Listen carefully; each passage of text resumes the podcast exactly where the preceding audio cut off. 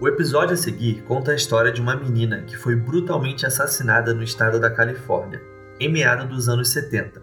Esse crime foi cercado de mistérios e conspirações. As informações citadas neste episódio são baseadas em artigos e jornais da época. Todos os links consultados estão na descrição.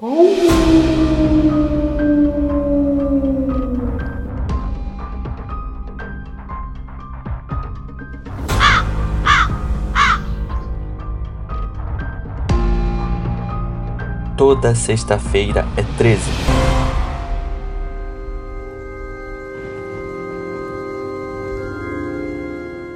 Hoje é sexta-feira, dia 8 de julho de 2022 e está no ar o 58º episódio do seu podcast preferido. Voltamos, hein, galera? Depois de um mês aí, mais ou menos, sem episódio. Se eu não me engano, o nosso último episódio foi dia 4 de junho, então deu mais ou menos um mês aí. Mas enfim, foi um mês aí bom pra gente organizar a casa, trazer novas pautas, enfim, foi um mês aí que a gente conseguiu se organizar e agora vai dar tudo certo. E voltamos com a bancada completa, já que o Brunão está de volta. Fala aí, Bruno. Fala, Cris. Enfim, de volta, né, meu amigo? Depois de muito tempo, uns dois meses talvez. Cara, eu não lembro nem quando foi meu último episódio. Não lembro se foi o assassino da mala, talvez. Pode ter sido, esse foi o que eu 40 nossa, nem lembro que episódio foi esse. O número eu não lembro, mas, cara, tem uns dois meses, sei lá, três.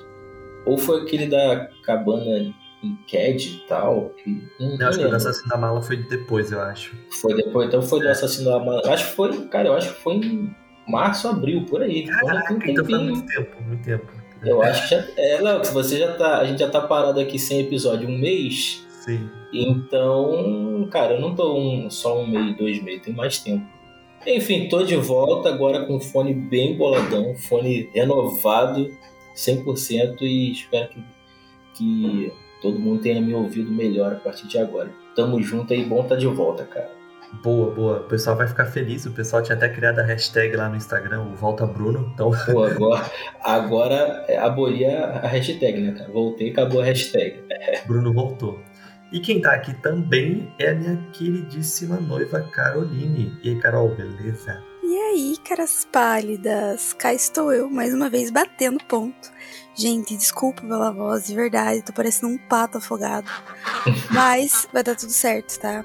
E que bom que o Brunão voltou, né? Tirou umas férias sabáticas ali. Pô, eu voltei com você com, com voz de pato afogado, né? Cara, você viu né? só. Pô, esperava uma recepção melhor, né, pô? É que sobre isso, isso tá tudo bem, segue o baile. O importante é que tá todo mundo aí, isso que importa. Isso aí. Exato. Afogado ou não, estamos todos aqui, né? É ah. isso, é isso. Pedi aí pra, pra Carol refrescar minha memória aí, que eu fiquei, eu fiquei sabendo, Bruno. Olha que, que uhum. doideira. Não sei se você sabe que a Carol entrou no, no emprego novo recentemente, né? Tô sabendo, aí, tô sabendo. Esses dias ela tava lá, trabalhando ali, fazendo ali os, os negócios ali, lá no escritório, né? Ela foi trabalhar no escritório, tava ali, nananana. Quando do nada, cara, ela foi cobrada. Você acredita? Chegou um cara que trabalha no escritório dela e falou assim: E aí, quando é que vai sair episódio novo? O cara conhece o podcast, olha, olha o nível Isso. que a gente chegou. Estamos então, ficando famoso, né, cara? Exatamente. Eu fiquei em choque. Primeiro o cara pálida que eu, que eu conheci. Puder refrescar aí a minha memória com o nome do nosso amigo. Leandro. Leandro. Um beijo, Leandro. Voltamos, Leandro. Voltamos, Voltamos Leandro.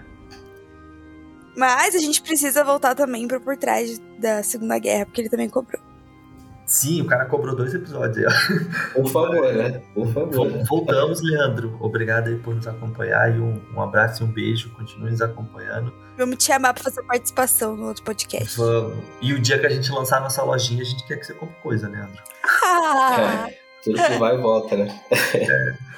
Mas é isso então, pessoal. Ajuste-se confortavelmente em qualquer lugar aí. Apague a luz, coloque o fone de ouvido bem boladão e vem com a gente. Bom,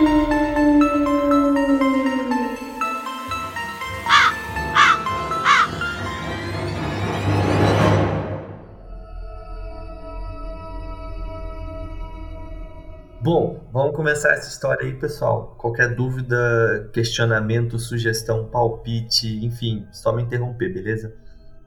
A gente vai falar hoje de uma menina que se chama Arlis Kay Daikema, ela era a filha mais nova do casal Marvin e Jean Daikema.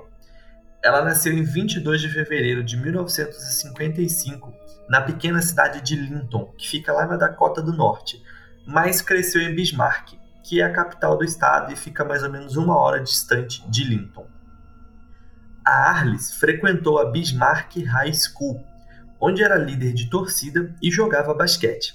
Ela adorava cozinhar e, inclusive, ela cozinhava muitas vezes, fazia lanches e tudo mais para o time de basquete e para suas amigas líderes de torcida. Ela era uma cristã devota, usando muito do seu tempo livre estudando a Bíblia e participando de eventos em sua igreja. Ela fazia parte da Young Life e da Fellowship for Christian Athletes. É, sua fé cristã, junto com sua família e amigos, eram o, as coisas que a Arles mais prezava na vida. E esse rolê dela ser uma super cristã vai ser bem importante para o caso, beleza? Aqueles que a conheciam a descreviam como gentil, compassiva e otimista. No entanto, a gente não pode deixar de lado o fato que ela era uma menina cristã que cresceu em uma cidade pequena. Ou seja, em alguns momentos ela era um pouco confiante e ingênua. Desde que nasceu, Alice nunca tinha saído da Dakota do Norte, que na época dos anos 70 tinha uma população de 617 mil habitantes. Então, tipo assim, é um estado pequeno, né? Tipo, 600 mil habitantes. Só para você ter uma ideia, que em 2020 a capital, que é Bismarck, tinha 73 mil habitantes. Você imagina, tipo, no Brasil, uma capital com 73 mil habitantes? Não, é impossível. É tudo primo. É, basicamente isso, né? É tipo Mandirituba. Fazenda Rio Grande e tal, tipo, todo mundo primo.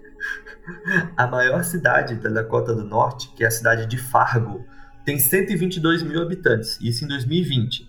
Então, assim, é um estado pequeno, as cidades são pequenas, e dá para dizer que a, a Arles meio que cresceu em uma outra vibe, assim, né? cresceu meio, igual a Carol falou, num ambiente onde todo mundo é primo, todo mundo se conhece deixa a garota muito inocente, né? Tipo, garota com uma cidade pequena, indo muito pra igreja e tal. É cenário é. propício pra dar merda, né? Vamos é, mas vamos ver. Até, até agora tá tudo bem. Vamos ver o que, que vem por aí, né? Até agora tá tudo bonito. Bruno, em que podcast você está, Bruno?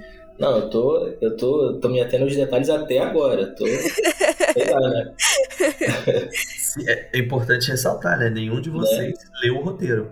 É, eu tô, a gente não sabe, não eu sabe. Eu tô aqui às cegas, até agora só coisa boa que, que eu vi, então vamos ver, né? Ser Sim. noiva do roteirista não tem benefício nenhum. Porra, tem vários. Não tem, porque eu não sei nada do episódio. Tem vários benefícios, mas é Não, não tem benefícios no podcast. Ah, tá. Entendeu? Não sei ah, nada. É, não tem é, spoilers é, porque eu sou noiva. É, sem detalhes, por favor, é. né, gente? Vamos já ter aqui roteiro, né? Por favor. É, mas aí também eu vou, devo confessar que é um pouco de inocência da Carol, tendo em vista que eu escrevo o roteiro, tipo, sentado do lado dela. Também falta. Ué, mas eu respeito sua privacidade. Não, não, eu respeito sua privacidade. Olha que coisa boa.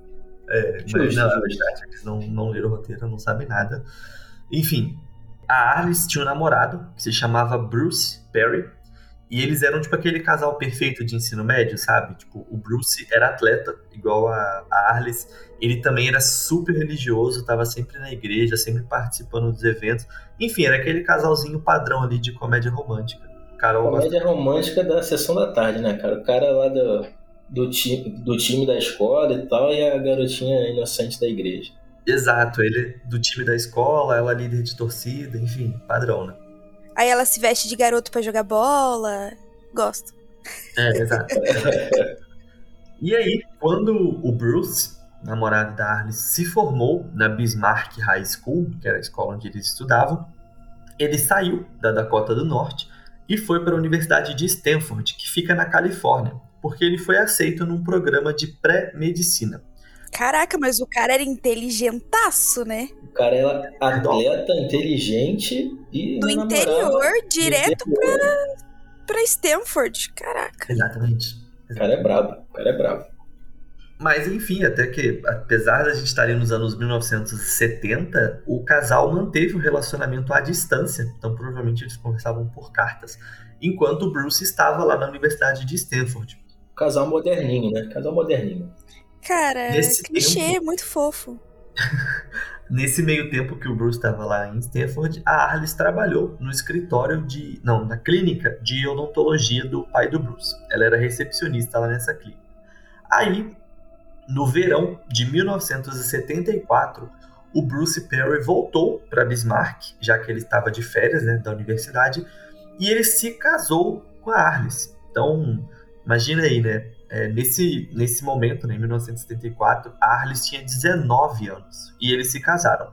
No início, os pais dela não gostaram muito desse plano de se casar tão jovem, mas depois eles perceberam que a filha deles estava tipo muito feliz, que ela amava o Bruce e apoiaram o casamento. Eles também não ficaram muito contentes com a ideia dela se mudar para a Califórnia, mas como o Bruce teve que voltar para cursar o segundo ano de medicina, a Arlis voltou junto com ele. Depois de um grande e feliz casamento realizado na Igreja Reformada de Bismarck, Arlis e Bruce passaram a lua de mel em uma cabana e depois eles viajaram para a Califórnia para a nova casa deles. O, os pais de Arlis, Jim e Marvin, não imaginavam que aquela seria a última vez que eles veriam sua filha caçula com vida.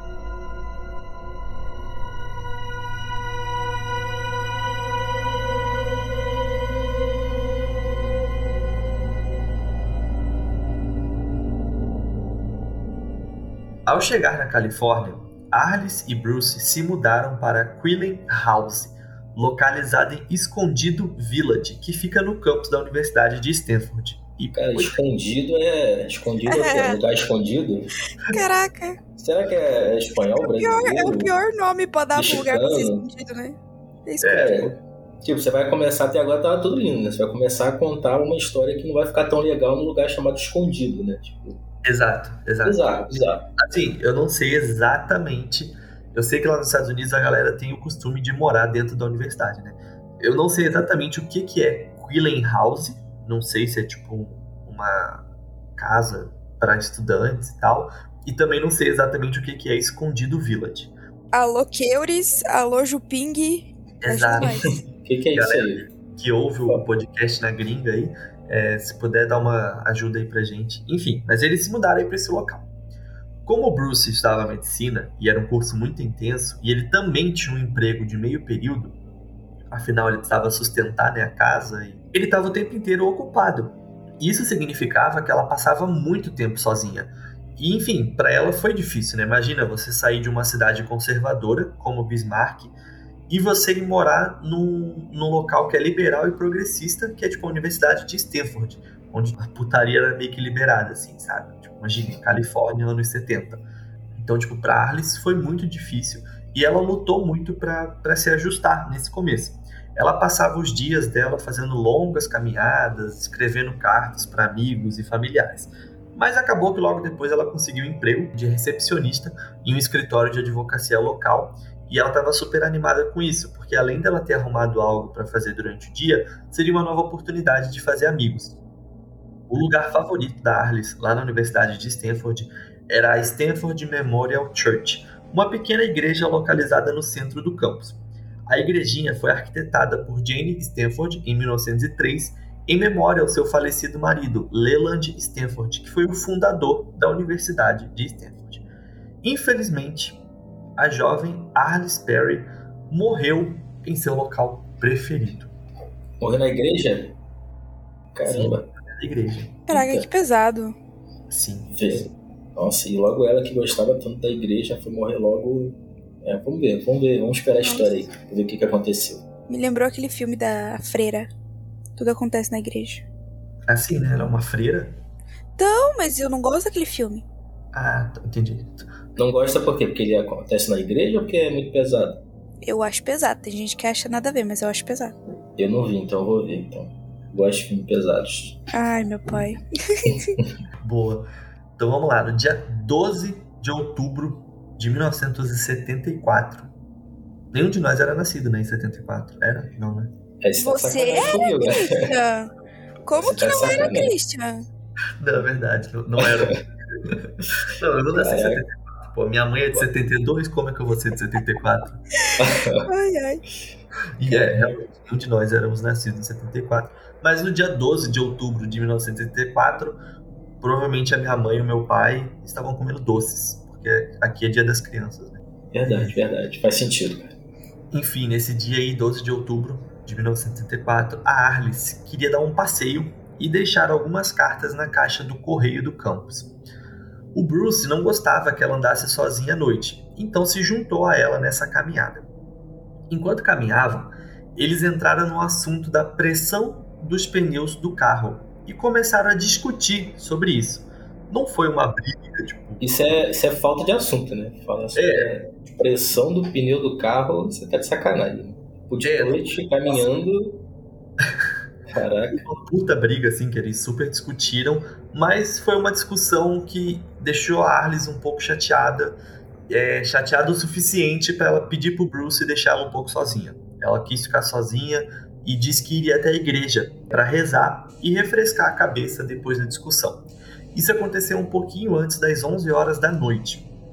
É, o Bruce então ele voltou para casa e imaginou que a esposa não demoraria muito mais do que uma hora para chegar, já que era tarde, né? E a igreja fecharia em breve. Mas as horas foram passando e a menina não chegava em casa. O Bruce foi à igreja para procurar a Arliss, mas a capelinha já estava fechada. Ele voltou para o apartamento deles, que ainda estava vazio, e às três e meia da manhã ligou para a polícia, relatando o desaparecimento da esposa.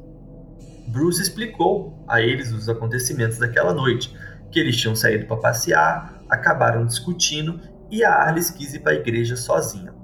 A polícia foi até a igreja, mas a encontrou a igreja tipo, completamente trancada, como era esperado. Né? Nada parecia estar fora do comum. No entanto, por volta das 5h40 da manhã, a polícia recebeu uma ligação do vigia noturno da igreja, Stephen Crawford. Ele havia encontrado um corpo na igreja. Eita. Ai, meu pai. Pô, mas o vigia, ele encontrou 5h40 da manhã, o vigia? Tipo, demorou É. assim. abrir a igreja, é, provavelmente a igreja deveria abrir às seis, não sei. Ele foi abrir a igreja e quando ele chegou lá, ele. Ah, tá, o vigia durante o dia, né? Achei que ele passasse a noite lá. Não, não, na verdade, ele, pelo que eu entendi, ele passa a noite lá, mas não dentro da igreja. Tipo, ele é tipo um segurança, assim, sabe? É, É ele, ele devia estar lá, mas não tava, né? Tipo, É que assim, fez seu trabalho bem. Pelo que eu entendi, ele não era segurança da igreja, ele era segurança da faculdade. Ah, tá, entendi, Ele entendi. ficava, porque essa igreja é uma igreja que ficava dentro da faculdade, entendeu? Saquei, Ah, saquei, saquei. Lá no Instagram a gente vai colocar a fotinha lá, eu vou colocar a fotinha lá da igreja. É uma igreja pequenininha, assim, que fica Uhum. dentro da universidade. Pelo que eu entendi, ele era vigia da universidade. Então, tipo, ele ficava andando lá, mas era ele que fechava, abria a igreja, sabe? Uhum, saquei, saquei. Cinco e pouco da manhã, quando ele foi abrir a igreja, ele encontrou o corpo da, da guria lá. E é aqui fica um aviso que eu vou, vou falar, né? Como que a menina foi encontrada. E isso vai ser um pouquinho gráfico. Então, se você não tiver muito legal, pula um minuto aí. Mas infelizmente o Bruno e a Carol não tem essa opção de pular um minuto, então eles vão ter que ouvir. Pois é. Os investigadores chegaram à igreja para encontrar o corpo de Arliss Perry, de 19 anos, nu da cintura para baixo, deitado perto do altar. Ela estava deitada e olhando para o altar. Ela não estava usando seus óculos, que na verdade nunca foram encontrados. Suas pernas estavam abertas e seu braço direito preso atrás da cintura. O jeans dela estava em cima de suas pernas, dispostos em uma espécie de forma de diamante ela havia sido agredida sexualmente com um castiçal de um metro de comprimento. Sua causa da morte foi um golpe na cabeça com um picador de gelo que estava saindo de trás de sua orelha esquerda. Marcas em seu pescoço sugeriram que o seu agressor inicialmente tentou estrangulá-la, mas como ele não conseguiu, ele acabou matando ela com o, pisca- o pi- o picador de gelo. Sob sua blusa, né, dentro da blusa da Arliss, eles encontraram um outro castiçal que havia sido colocado entre os seus seios. É, os investigadores e o público ficaram tipo horrorizados com o assassinato brutal e ficaram pensando, né, o que, que deveria estar passando na cabeça desse assassino para cometer um ato tão cruel contra uma jovem tão gentil que aparentemente não tinha inimigos e que estava morando ali em Stanford há menos de dois meses. Enfim, é muito Caraca, o, o bizarro é que você foi descrevendo a cena, eu fui imaginando assim os. Tipo, ah, a menina deitada com pra, braço pra trás e tal, pô. Pesado demais, né? Pesado demais, cara. E enfim, né, tendo em vista que a menina era cristã e que ela morreu dentro de uma igreja com, enfim, com castiçal sendo inserida ali dentro dela, enfim, a primeira coisa que as pessoas pensaram foi, cara, esse foi um assassinato de um culto satânico. É, vale lembrar que no ano de 1969, a família do Charles Manson cometeu vários crimes pela Califórnia. Então, ali em 1974, só fazia cinco anos que tinha rolado isso. Então, a, o estado inteiro da Califórnia ainda estava meio chocado com tudo aquilo. Tava então, recente, né? O pessoal Exato. meio que relembrou aquela época, né? Exato. Então, assim, a maneira como a Arliss foi posicionada, é, como o corpo dela foi violado, o fato dela ter sido encontrado dentro de uma igreja, ficou muito difícil o público não associar isso ao satanismo, ou então a algo de magia negra ou alguma atividade oculta. Depois de um tempo, acabou sendo comprovado que não tinha nada a ver com, satanismo, nem nada do tipo, que a morte dela não foi fruto de um ritual satânico, mas como esse crime demorou muito para ser resolvido, é, essa questão do esses boatos, né, esse burburinho de que tinha sido feito por uma seita, não sei o que, acabou ganhando bastante força. Enfim, na, a Arles morreu, né, num domingo, dia 12, eu acho que era um sábado, dia 12, e aí no dia 15, que foi terça-feira, foi realizado um memorial para ela na Stanford Memorial Church. A área onde o corpo dela foi descoberto ainda estava inacessível ao público. Mais de 180 pessoas participaram do culto que foi liderado pelo reverendo Hamilton Kelly. O Bruce estava sentado na primeira fila e ele conseguiu se manter composto até o final do culto, quando aí ele acabou chorando muito, enfim. De volta a Bismarck, é, o funeral de Arles foi realizado em 18 de outubro, na Igreja Reformada, onde ela e Bruce haviam se casado apenas dois meses antes. Parecia surreal para seus amigos e familiares, que estavam lá comemorando um casamento há tão pouco tempo, agora estar de volta à mesma igreja para enterrar a jovem noiva.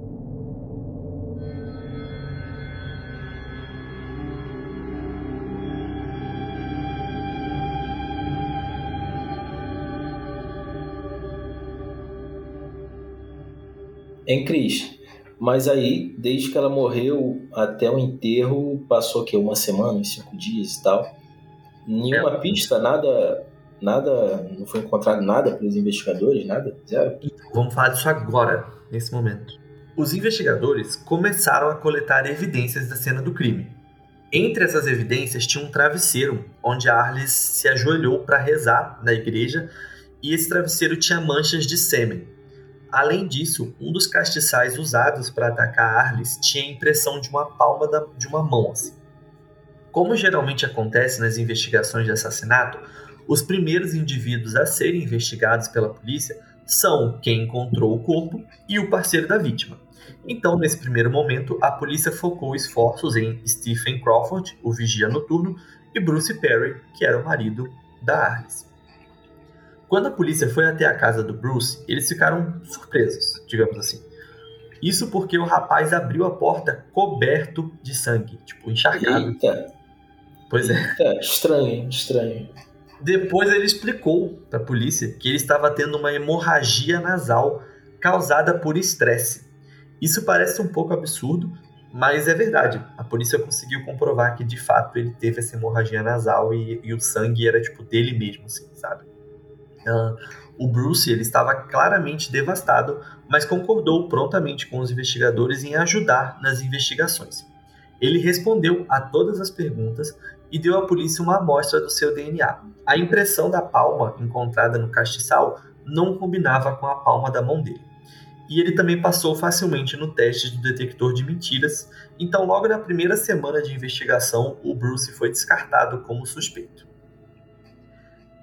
O Stephen Crawford disse aos investigadores que na noite do assassinato ele estava na igreja e avisou por volta das 11h35 que a igreja fecharia em cerca de 15 minutos. Como ele não viu ou ouviu ninguém, ele trancou a igreja por volta das 23h45. Ele acrescentou que fez uma verificação de segurança às 2 horas da manhã, mas que não viu nada fora do normal. No entanto, isso era mentira, porque o Stephen nunca fez essa tal verificação de segurança. Ele deveria ter feito, mas ele não fez. Devia ser parte do trabalho dele, tá lá, mas ele mentiu porque tinha que fazer e, e para não ficar mal no trabalho dele, né, provavelmente. Exato, exatamente. Outras pessoas que estavam na igreja e andando pelo campus da Universidade de Stanford falaram que viram a Arlis entrando na igreja por volta das 11 horas da noite, o que combina com o que o, o marido dela tinha falado.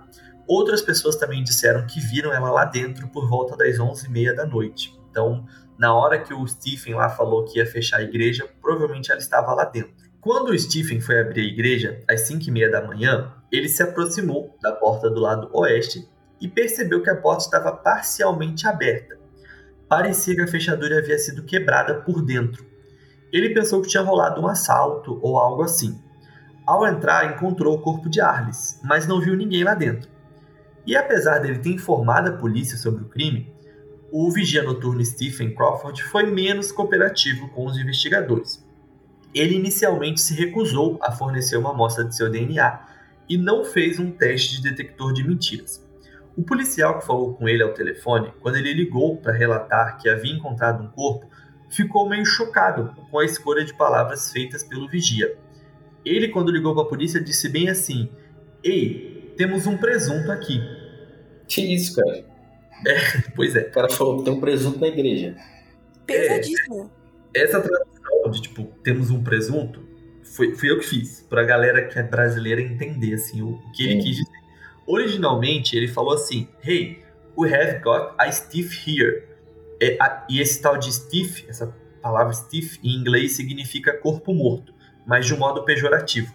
Então, seria aqui no Brasil seria como se tipo, ei, temos um presunto aqui. Tipo, foi o que o cara falou. Cara, né? É estranho o cara, o cara falar isso dessa forma e depois ficar escondendo informações, não quer fazer teste polígrafo nem nada. Esquisito, né? Entrou aí no meu, no meu radar esse cara aí. Então, porém, porém, porém, porém, a impressão digital, a impressão da palma, né, da mão, não combinava com a dele. Então, aquela impressão de palma que tinha no castiçal não combinava com a do Crawford. Pô, então era só uma, é- era só uma vontade mesmo dele, então, né? Provavelmente.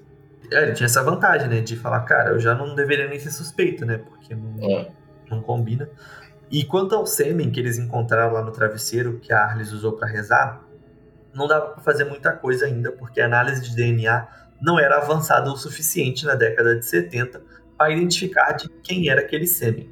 Esse método para identificar esse tipo de coisa só foi utilizado pela primeira vez em 1987, ou seja, tipo 13 anos depois. É, enfim, Carol, me diz, você tem algum suspeito até o momento? Eu não sei, eu sei que esse quebra-cabeça tá muito confuso. Quem começou que termine, entendeu? Cara, Cara, suspeito não. Na verdade, todo mundo é suspeito. Até o É. boy dela. É, até agora, é porque até agora o Chris contou poucos personagens, digamos assim. Tem o Bruce, tem o Stephen. O Stephen não, não casou ali com a impressão digital, então não tem muito ainda a ideia do que pode ter acontecido. O Chris sempre fala aqui em casa. Ah, é. A mulher morreu. Primeiro suspeito. O marido. Mas eu acreditei ali naquele, naquele, na ideia lá do, do cara que tava sangrando o nariz. Então, vamos ver, né? É, não sei. Não sei, não sei, não sei. Então, já que o Bruno falou né, que até o momento temos poucos personagens, agora E vem agora vem. bem interessante na E história. agora vem. E aí, cara pálida, beleza? Você gostaria de ajudar o Sexta 13 a continuar crescendo e produzindo conteúdos incríveis para você? Existem três formas de você nos ajudar. A primeira delas é entrando para o nosso clube de assinatura no Catarse. O link sempre fica aqui na descrição do podcast, ou você pode simplesmente digitar catarse.me barra Sexta Club 13 e nos ajudar com quantias a partir de R$ reais. Então, você entra para o nosso clubinho, você vai ter uma série de benefícios, está tudo escrito aqui na descrição do episódio e você nos ajuda muito. Outra forma de nos ajudar é ouvindo o episódio pela Orelo. Cada vez que você ouve o episódio na Orelo, a gente ganha alguns centavinhos por isso, e isso é muito legal. E se você não puder nos ajudar com uma quantia financeira, você pode nos ajudar compartilhando o podcast. Então manda aí o podcast para o seu amigo que gosta de true crime, para sua mãe, para o seu pai, para sua avó, para o seu avô, para o seu tio, sua tia, sua namorada, seu namorado, para o seu crush. você pode ajudar o Sexta-feira 13 a continuar crescendo.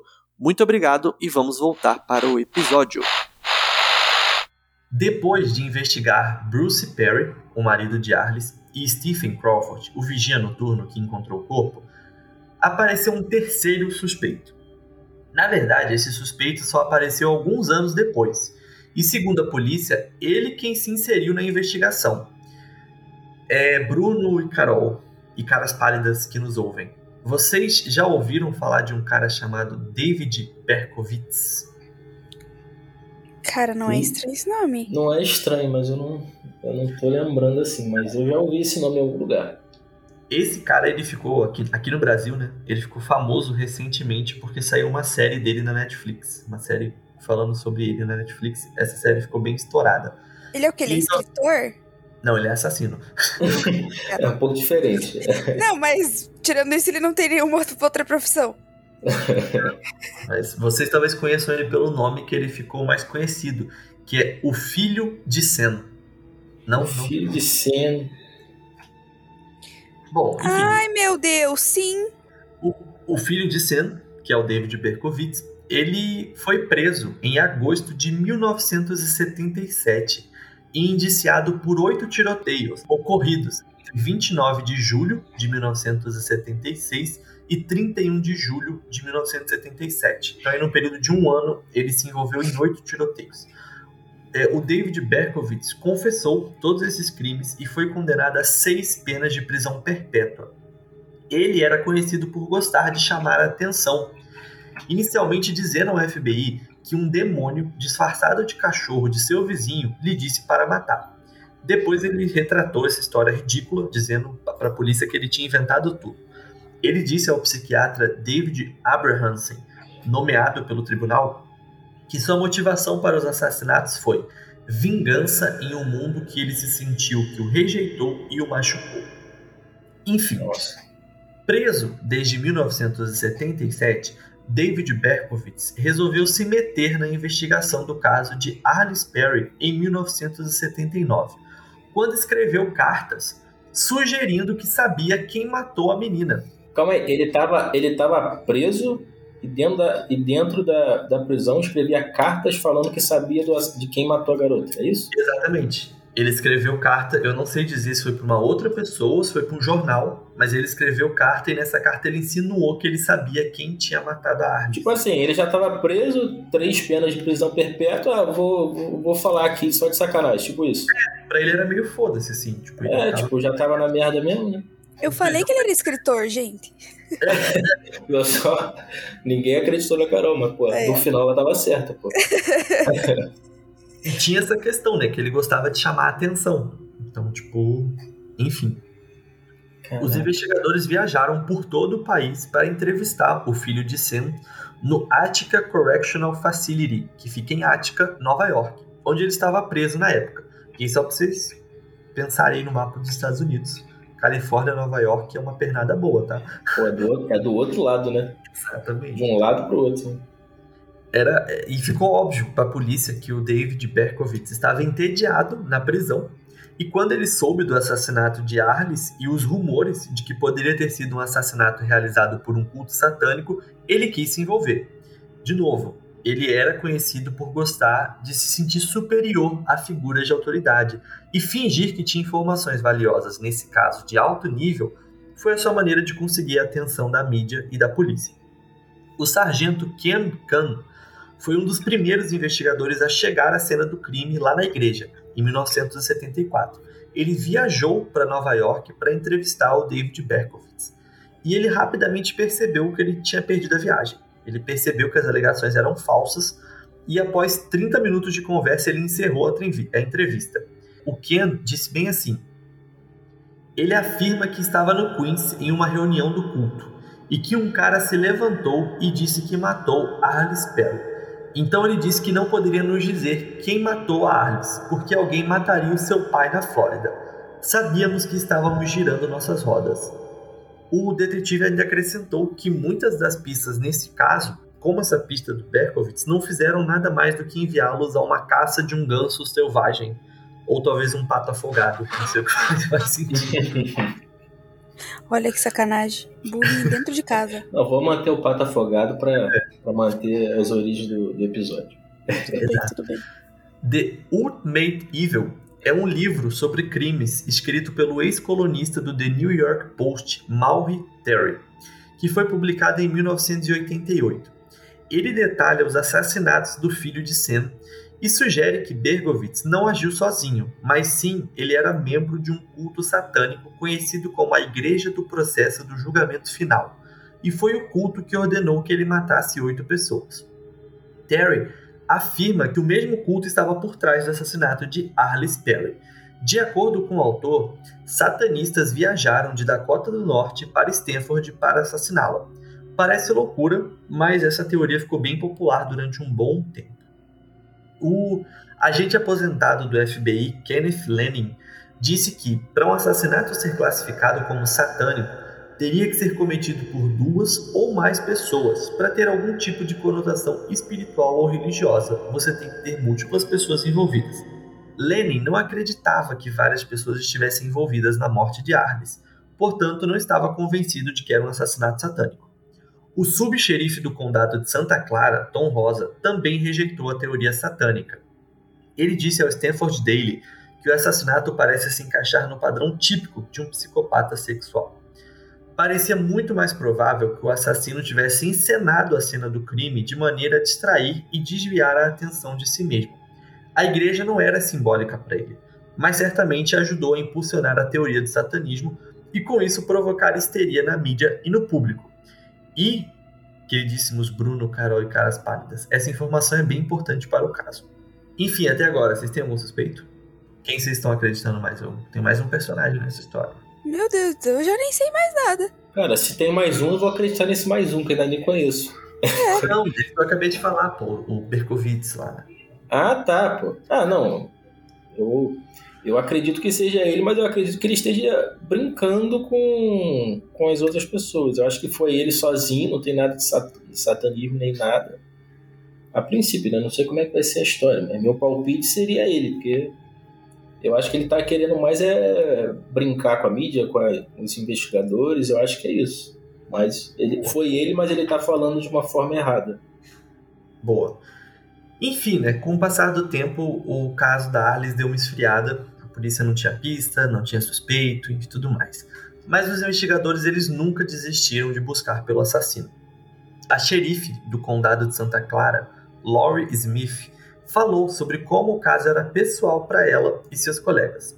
O principal detetive do caso, o sargento Richard Alanis, falou em manter uma foto de Arles com ele como um lembrete constante de que sua vida e seu caso tinham valor. Matt Breaker, que liderou a unidade de casos arquivados no escritório da promotoria, observou como a família de Arles nunca parou de buscar justiça, portanto, não tinha como a promotoria esquecer do caso também.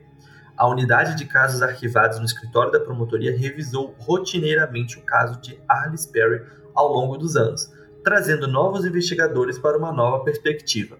O escritório do xerife continuou a enviar provas para o laboratório criminal, na esperança de que eles pudessem finalmente obter a chance que estavam esperando. Até o FBI entrou no caso para ajudar nas investigações.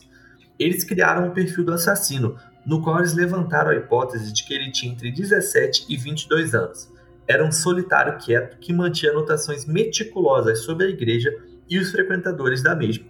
Também suspeitavam que ele levasse pertences de suas vítimas como troféus macabros, o que explicaria a ausência dos óculos de Arles no local.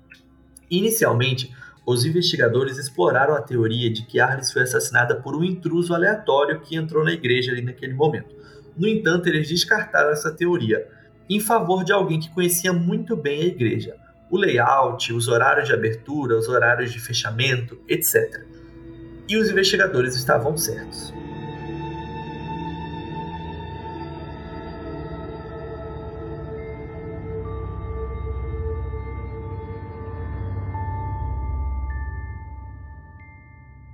Última oportunidade. Agora eu vou, eu vou falar quem matou Alice Perry.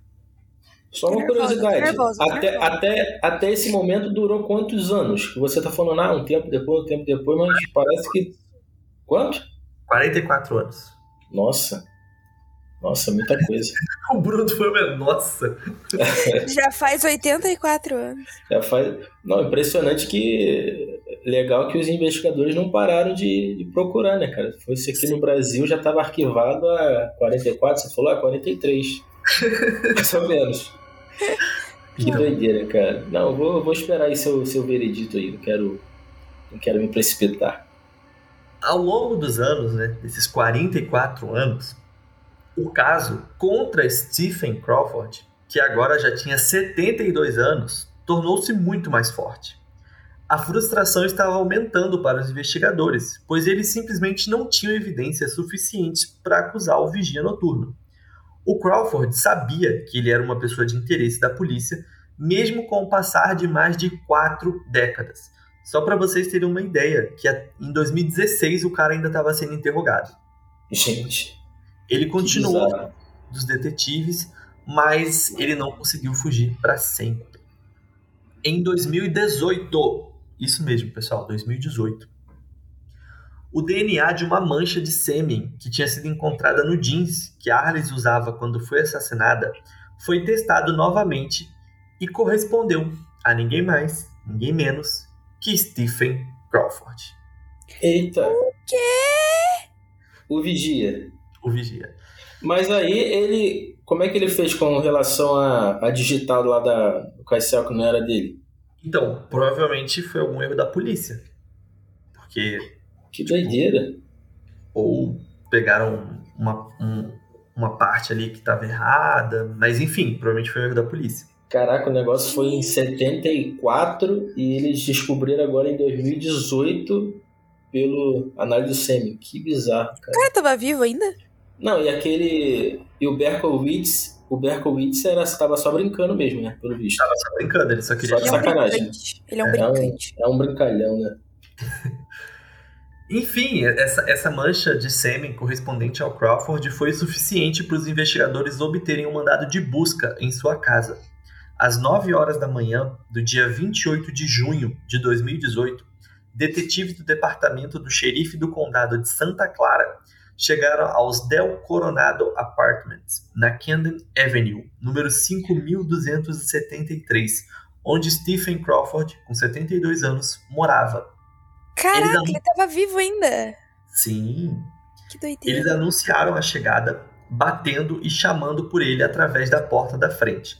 Eles tinham mandado para revistar sua propriedade, disseram isso a ele. A porta estava destrancada, então eles entraram no apartamento. Stephen Crawford estava sentado na cama, segurando uma arma. Ao ver isso, Eita.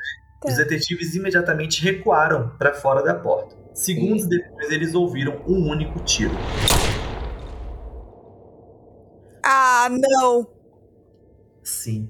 Pô, Aff, o, mano, não! O cara não sofreu nada, cara. Ele não pagou pelo que ele. Ele já tava. Ele já devia tá pensar. Já devia esperar esse momento na vida dele. Não é possível, cara. Que ódio! Ao entrar novamente no apartamento, a polícia viu o Stephen Crawford ainda na cama com um tiro na cabeça. Ele foi declarado morto na cena do crime. Quer dizer, do crime não, né? Do suicídio.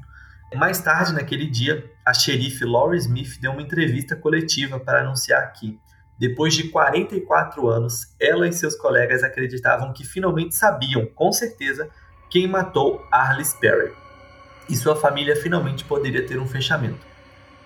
É difícil para a família dela, é difícil para o departamento, mas finalmente temos o encerramento deste caso. Seguimos todas as pistas e desvendamos o emaranhado dos elementos associados ao assassinato de Arliss Perry. Este é um cuidado que não nos escapa mais tempo. O detetive aposentado Randy Bynum, que trabalhou no caso no final dos anos 90 e início dos anos 2000, disse ao San Jose Mercury News que sempre suspeitou de Crawford. Sempre fiquei de olho nele. Ele estava sempre no fundo da minha mente. Acho que ele não queria enfrentar a sociedade. Mesmo que ele não tenha sido levado à justiça, a justiça foi feita, disse Bynum sobre o suicídio de Crawford. O ex-colunista do Mercury News, Scott Harold, estava pesquisando o caso desde o final dos anos 70 em 2018, ele conhecia o caso tão bem quanto qualquer detetive e ficou muito familiarizado com as atividades de Stephen Crawford ao longo dos anos. Embora ele não tenha ficado surpreso que as evidências indicaram o Crawford como autor do crime, ele ficou surpreso com a forma como tudo terminou. Stephen Crawford era um veterano da Força Aérea dos Estados Unidos. Em 1971, ele começou a trabalhar para o Departamento de Segurança Pública de Stanford como policial. Sua parte favorita de seu trabalho era que ele podia carregar uma arma. Em 1972, no entanto, um novo chefe de polícia assumiu, e uma das primeiras coisas que esse novo chefe fez foi verificar quais oficiais eram realmente qualificados para portar armas. A fim de eliminar aqueles que não eram qualificados para portar armas, os oficiais foram informados de que precisavam se candidatar novamente às suas posições. E dos oficiais daquela época, três quartos não foram considerados qualificados. E o Stephen Crawford estava nesse bolo. E aí, meio que para remediar essa questão, eles ofereceram para essa galera aí que não podia carregar arma cargos de segurança de shopping, segurança de, de universidade, segurança de loja. Enfim, era um cargo de segurança ainda, né? Mas sem o porte de arma. E o Stephen Crawford ficou, tipo, muito puto com isso ele reclamou constantemente ao longo dos anos sobre como isso era injusto e não sei mais o que, não sei mais o que. Enfim, no ano de 1976, dois anos depois dele matar a Arles, ele deixou o emprego de vigia noturno na Universidade de Stanford, mas não sem se vingar da universidade. É, o Crawford roubou uma série de itens de valor inestimável, incluindo muitos artefatos nativos americanos, como artes e esculturas, e cerca de 200 livros raros. Ele também teria roubado uma bengala que pertenceu ao falecido Leland Stanford, o cara que fundou a universidade. Então aí o cara causou, né? Nossa, gente. Cara. Eu tô chocada.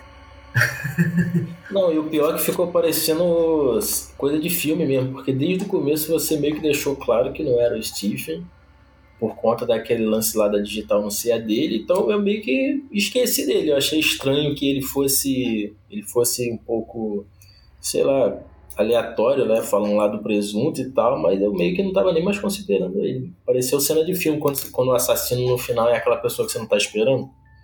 Tipo isso, tipo isso.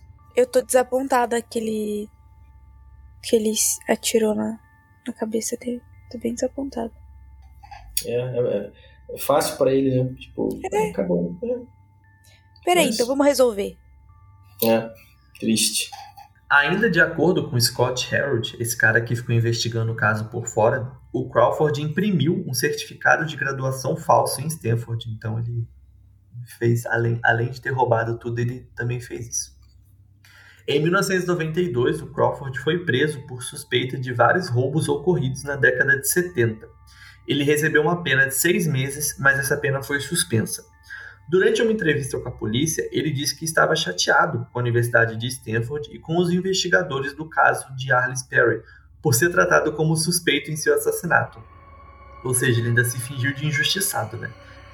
O Harold, é, o Scott Harold, disse ao Palo Alto Online que não acreditava que Arliss fosse a vítima pretendida, ou seja, o Tipo, o Crawford meio que não tinha motivo para matar ela. Mas que o assassinato dela fazia parte da vingança dele contra a Universidade de Stanford. Então, matar a Arliss Perry dentro da Universidade de Stanford foi um jeito do Crawford tipo, descredibilizar a universidade, né? Então, indo para os finalmente, Letícia Gonzalez, que administrava o prédio onde o Crawford morava, falou ao Mercury News em 28 de junho de 2018 ela disse que se lembrava dele sendo uma pessoa solitária que vivia da previdência social. E eu não sei se vocês vão lembrar que o perfil que o FBI traçou lá atrás dizia que provavelmente quem matou a Arliss Perry era uma pessoa solitária. É, ele geralmente usava um chapéu de cowboy e andava com uma bengala. A Letícia é, esteve dentro do apartamento do Crawford algumas vezes e com fazendo manutenção, tudo mais. E ela dizia que o apartamento de um modo geral era bem vazio, mas que ele tinha bastante arte. É, falou que ele tinha estátuas, cavalos, índios de bronze, enfim. Provavelmente foi coisas que ele roubou lá de Stanford e não devolveu. A Jean Daikema, que era a mãe da Arlis, ela tinha 88 anos em 2018 e ela falou ao Mercury News sobre como aqueles 44 anos sem saber foram dolorosos para sua família. Foi especialmente difícil para seu marido Marvin, que morreu em março de 2018, ou seja, três meses antes do Crawford ser preso. Então, Arlis morreu sem saber quem matou sua filha.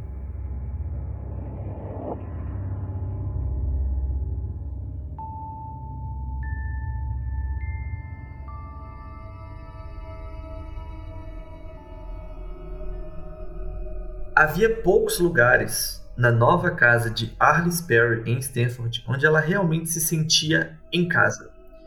A igreja oferecia a Arliss um santuário de calma e tranquilidade sempre que ela precisava.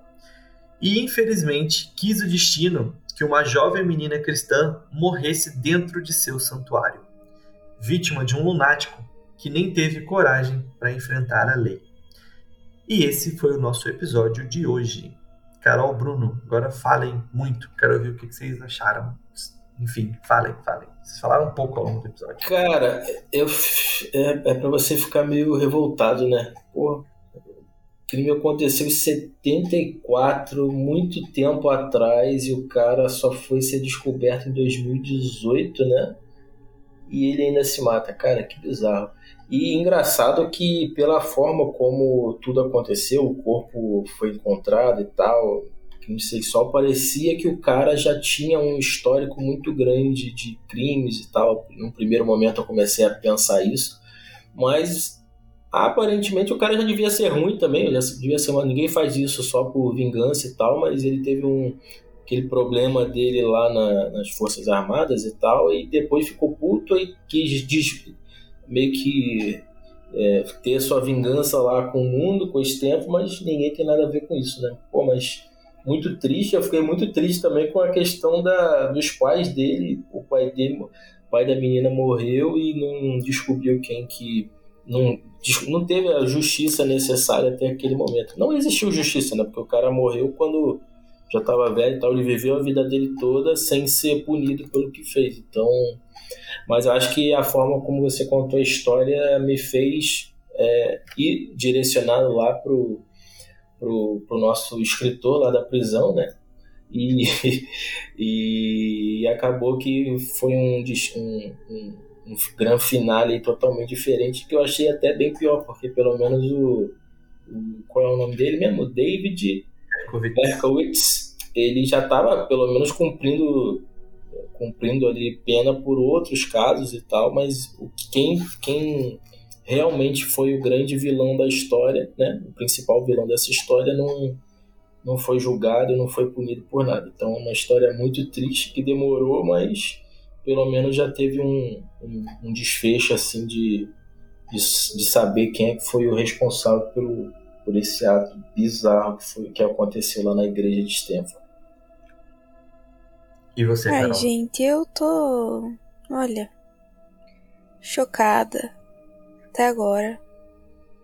Porque eu detestei o final disso, tá? Sou bem sincero. o cara não podia ter feito isso. Tipo, os caras viram que ele tava armado. Por que, que eles saíram? Era polícia, pô.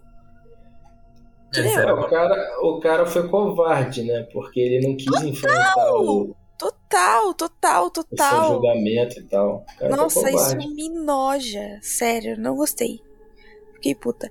E fiquei triste porque, tipo, o pai da menina morreu sem saber quem tinha feito o que fez isso com a foi muito dele. triste mesmo. Isso... isso foi bizarro, bizarro. Cara, tipo, o cara morreu, foi pro túmulo sem saber, sem ter justiça, sabe? Pela filha dele.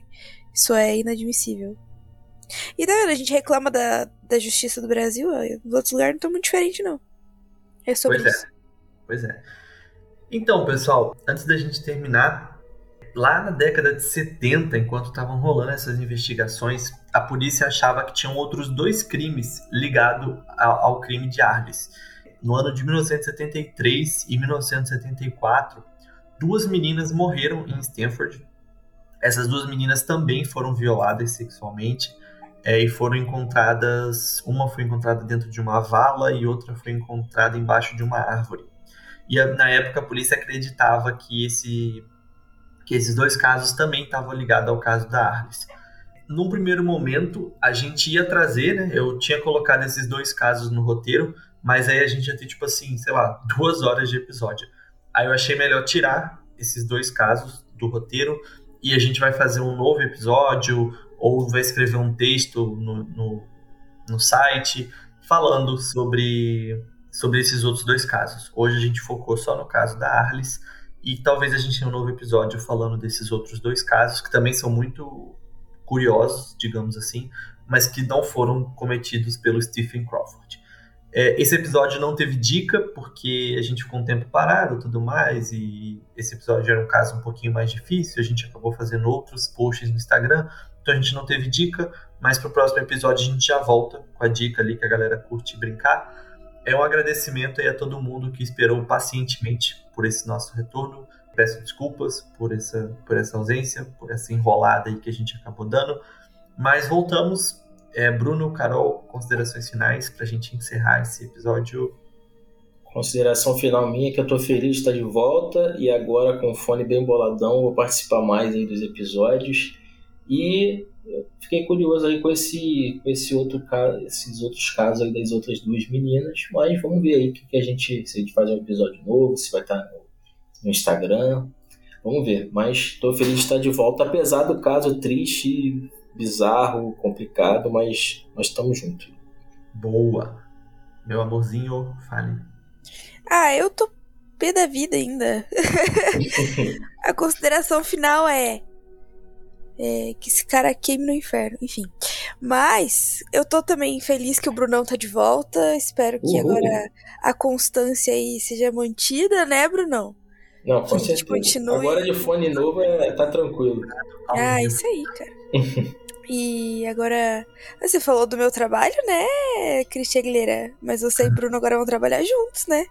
Ah, pois é, pois é. Em breve, Cris Várias mudanças. Várias mudanças. Consegui trazer o Cris aqui para onde eu trabalho e mais uma vez vai fazer essa, essa duplinha, né, cara? Pô, sim, sim. Segundo, então, além de podcasters, marqueteiros trabalhando juntos.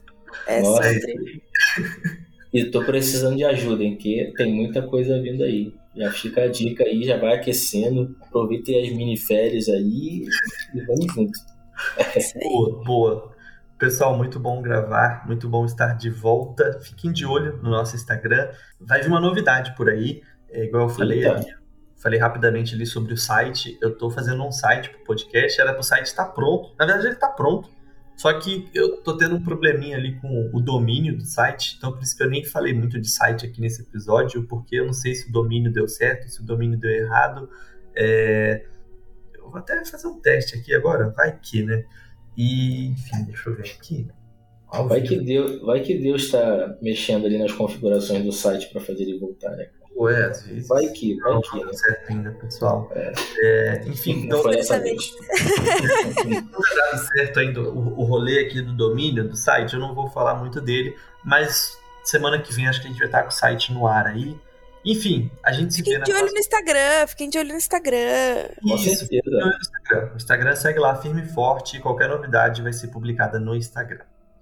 Sim. É isso, pessoal. Um abraço, um beijo, um queijo e até sexta-feira que vem, às 3 horas da manhã, na Hora da Besta. Uh!